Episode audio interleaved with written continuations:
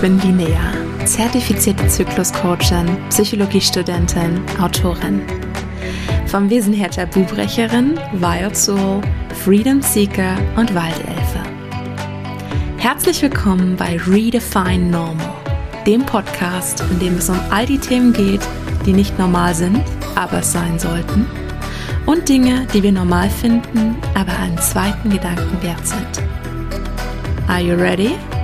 Let's redefine normal together.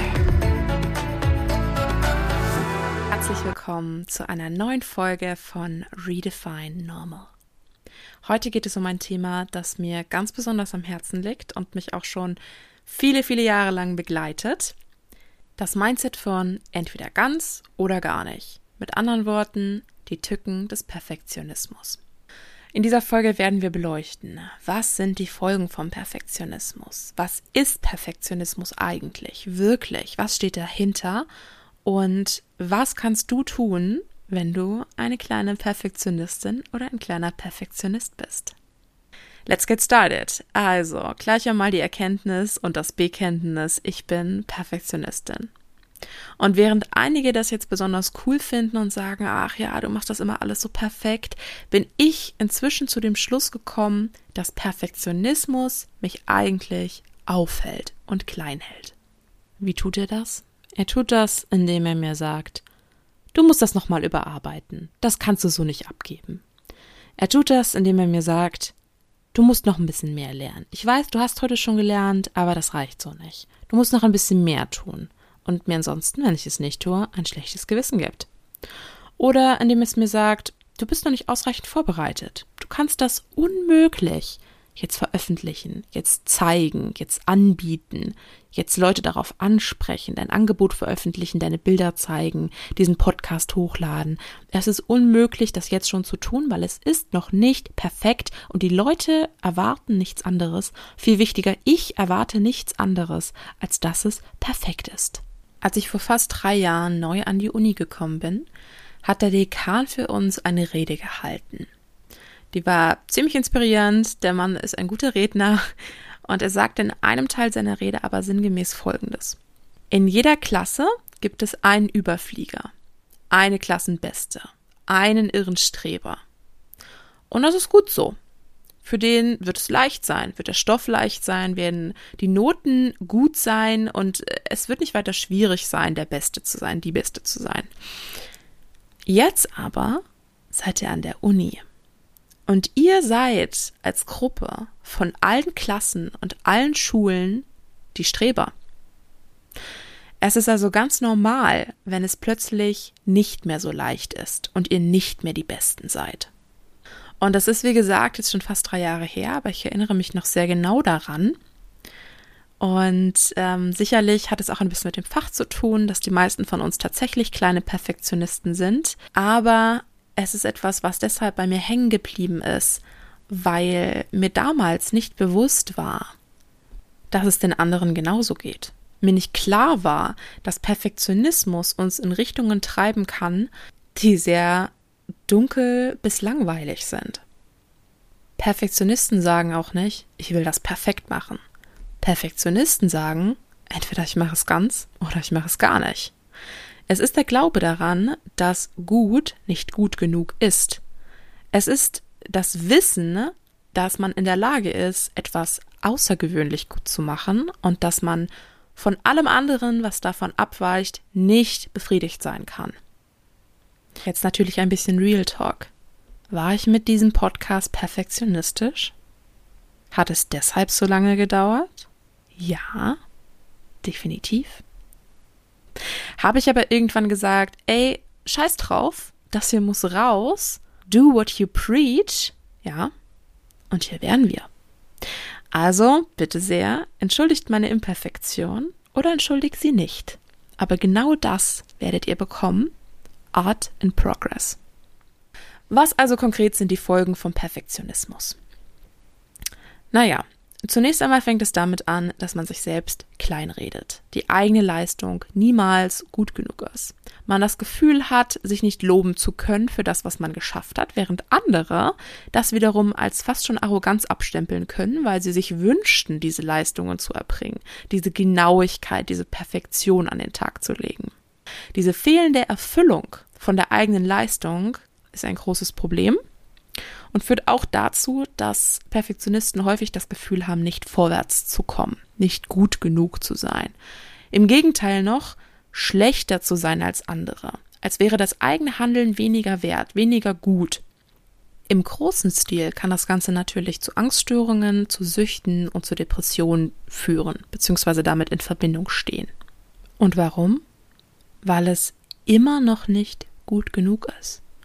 Du hast vielleicht 70, 80 Prozent gegeben und du realisierst nicht, dass das, was du gegeben hast, nicht nur das Beste ist, was in dem Moment möglich war, sondern dass alle anderen das auch als nicht mal 100 Prozent, sondern als 150 Prozent Leistung einstufen würden, weil es ohnehin schon übermenschlich ist, auch wenn du nur 70 oder 80 Prozent gibst und das für dich in dem Moment nicht gut genug ist. Das Entscheidende, was ich dir dazu mitgeben möchte, ist, wenn du dich entscheidest, etwas nicht zu tun, etwas nicht zu veröffentlichen, etwas nicht anzubieten, dann nimmst du irgendjemanden da draußen etwas weg. Du nimmst jemanden die Möglichkeit, an deinem Genie teilhaben zu können. Genau, an deinem Genie teilhaben zu können. Und jetzt kann ich regelrecht spüren, wie die Menschen, die dem lauschen und die sich als Perfektionist, Perfektionistin identifizieren, einen Schritt zurücktreten und so sind so, wow, ich bin doch kein Genie. Ich, ich habe doch kein, ich habe doch kein Genie, das ich mit anderen teile. Aber die Antwort ist, doch, hast du. In fact, jeder, jede, die etwas zu teilen hat, die eine Expertise hat, die etwas Besonderes hat, und das haben wir, hat ein, ist ein Genie. Der Denkfehler liegt darin, dass man uns immer gesagt hat, Genie? Das sind die anderen. Genie? Das sind die außergewöhnlichen Menschen, das sind die, die schon tot sind, das sind die, die Weltleistungen bringen. Wir haben als Gesellschaft ein Bild von Genies geschaffen, das genauso perfektionistisch ist und genauso Leistungsspruch andenkend wie der Rest von dieser ganzen Bubble. Das heißt, die Aufgabe besteht darin, zurückzukommen zum eigentlichen Genie, zur eigentlichen Schönheit der Dinge, die wir zu geben haben und zur Wertschätzung dafür, was wir der Welt anbieten. Egal, ob das Kunst ist, die inspiriert oder berührt, ob das Vorträge sind, die Menschen weiterbringen. Da draußen, das verspreche ich dir, ist in diesem Moment jemand, der jetzt gerade genau diese Worte von dir hören muss und sie nicht auszusprechen, ist unterlassene Hilfeleistung an der Menschheit. Jetzt ist natürlich die eigentliche Frage, was steht hinter Perfektionismus? Was ist Perfektionismus wirklich? Und Perfektionismus muss nicht nur der Wunsch nach Anerkennung im Außen sein, die Bewertung, die andere an einen abgeben. Es ist vor allem auch die Bewertung über sich selbst. Es ist auch die Angst zu versagen oder kritisiert zu werden anzuecken. Es wird immer Teil unserer Natur bleiben, dass wir im tiefsten Inneren zu einer Gruppe dazugehören wollen. Was mit vielen Faktoren zu tun hat. Natürlich, wir wollen gemocht werden, wir wollen tiefe Verbindungen haben, wir wünschen uns das, wir sehen uns danach. Und gleichzeitig ist da natürlich auch etwas sehr Ursprüngliches. Ein Gedanke von, ein unbewusster Gedanke von, wenn mich andere nicht mögen, wenn mich andere ablehnen, dann bin ich nicht mehr Teil der Herde und als solcher konnte ich früher, kann ich nicht überleben. So tief geht das Ganze. Perfektionismus ist gleichzeitig auch eine Art Schutzpanzer, weil er rund und glänzend und schön und perfekt scheint und die Ecken und Kanten und rauen Stellen, die sich darunter verbergen, die dich und mich einzigartig machen, unsichtbar machen, wie eine Rüstung für die Außenwelt. Okay, und jetzt? Was jetzt? Am allerwichtigsten ist der Gedanke, wir sind nicht einfach so. Wir sind nicht einfach Perfektionisten und basta. Du hast die Macht, das neu zu definieren. Genauso wie du die Macht hast, Erfolg für dich neu zu definieren. Was bedeutet Erfolg überhaupt? Und sehr weit heruntergebrochen ist Erfolg letztlich einfach nur ein positives Ergebnis deiner Bemühungen. Und positiv ist alles mit einem Plus vor der Zahl. Das können auch 50 Prozent sein. Das können auch 70 Prozent sein. Und im Moment denkst du vielleicht, oh, das ist doch so scheiße, das ist schlechter als alles, was ich sonst bringe. Das entspricht nicht meinem Genie, das ist nicht das, was ich kann. Ich bin, äh, ich habe mich schlechter angestellt, ich habe nicht richtig gelernt. Aber es ist positiv. Es ist ein positives Ergebnis deiner Bemühungen. Und deine Bemühungen müssen gefeiert werden. Das heißt, dieser Shift, dieses Reframing sollte stattfinden von, okay, es war nicht 100 Prozent, es war nicht 100 Leute, wie auch immer, hin zu, wow, es gibt Menschen, die das interessiert. Es gibt Menschen, die mir Feedback geben, die sich das ansehen, völlig egal, worauf sich das etwas gerade bei dir beziehen mag. Das kann Kunst sein, das kann eine akademische Leistung sein, das kann ein Verkauf sein, alles ist möglich. Aber eine positive Anzahl von Menschen hat sich dafür entschlossen, hat mir etwas gesagt, hat mir etwas zurückgegeben.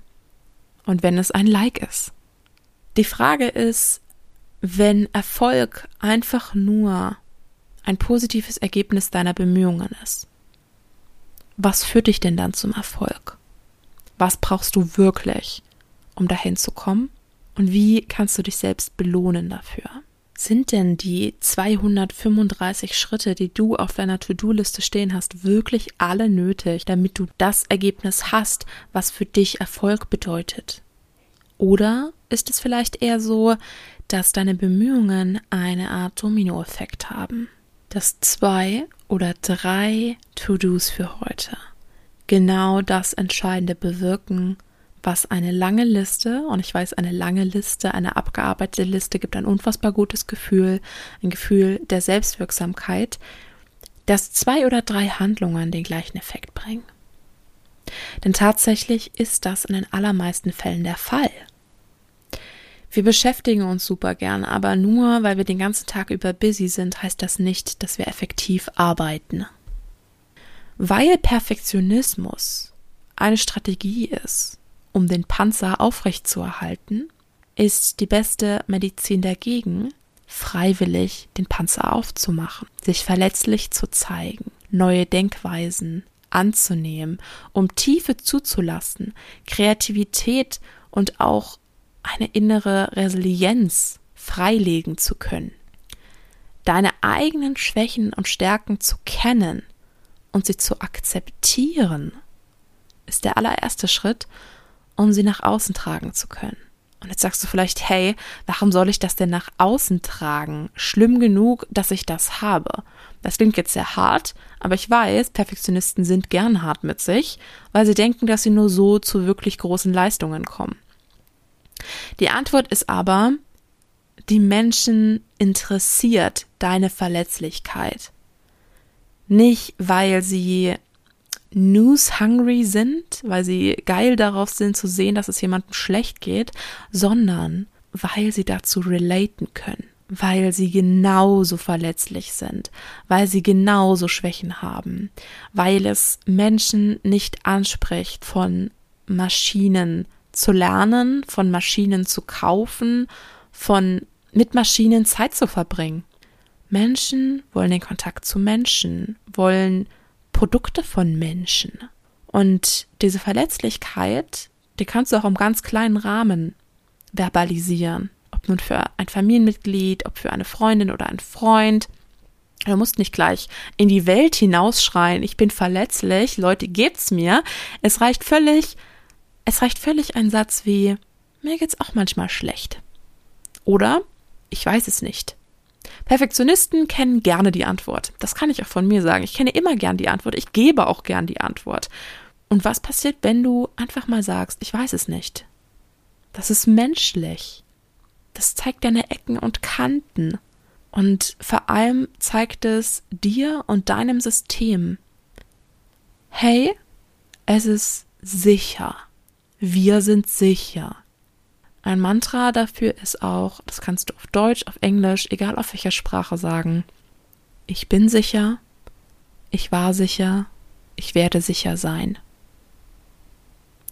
Das klingt super simpel, aber tatsächlich liegt darin ein viel stärkeres, kraftvolleres Fundament, als es dir jetzt wissenschaftliche Erklärungen geben könnten. Denn Sicherheit, fehlende Sicherheit, ist der eigentliche Grund dafür, weshalb wir einen Panzer brauchen, weshalb wir Angst haben, weshalb wir uns so zeigen wollen, zeigen müssen, warum wir dieses Denken haben. Wenn du dir also selbst Sicherheit gibst, und diese Sicherheit kannst du von niemandem sonst bekommen, sie muss von dir kommen. Denn wenn sie von jemand anderen kommt, dann ist es kein Urvertrauen, dann ist es wackelige Sicherheit. Denn was passiert, wenn die Person nicht mehr da ist? Was passiert, wenn ihr euch streitet oder der andere wegzieht oder ähm, man sich trennt oder ja, jemand stirbt? Dann ist ja auch deine Sicherheit weg. Dann ist ja auch dein Anker fort.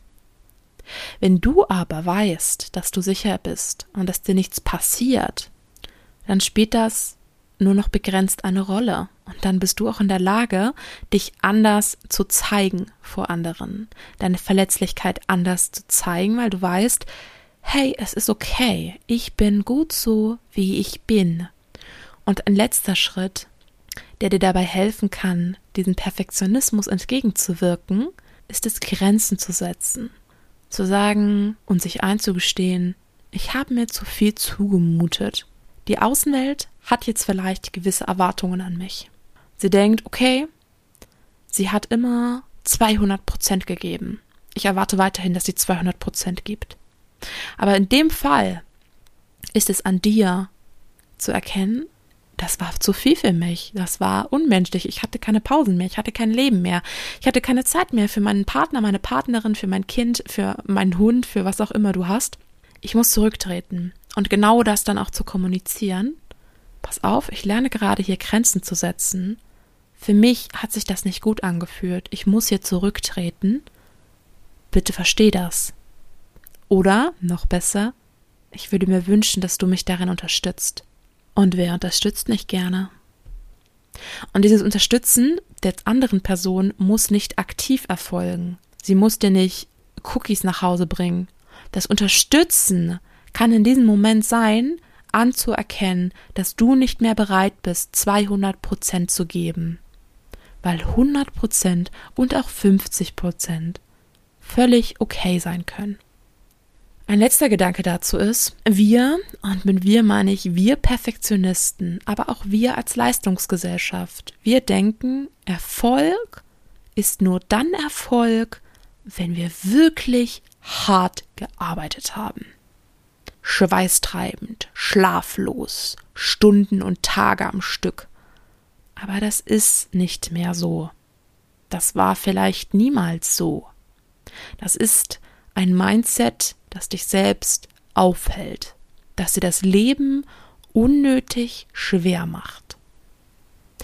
Die Frage ist also, was kannst du heute tun, um diesen Glaubenssatz loszulassen, um Erfolg für dich neu zu definieren und vielleicht sogar, ob mit einer Frage, einer Hypnose oder einem tiefen Gespräch herauszufinden, was der Kern für dich hinter dem Perfektionismus ist. Meine Lieben, ich wünsche euch noch einen wunderbaren Tag und hoffentlich nicht perfektionistisches Arbeiten. Bis ganz bald.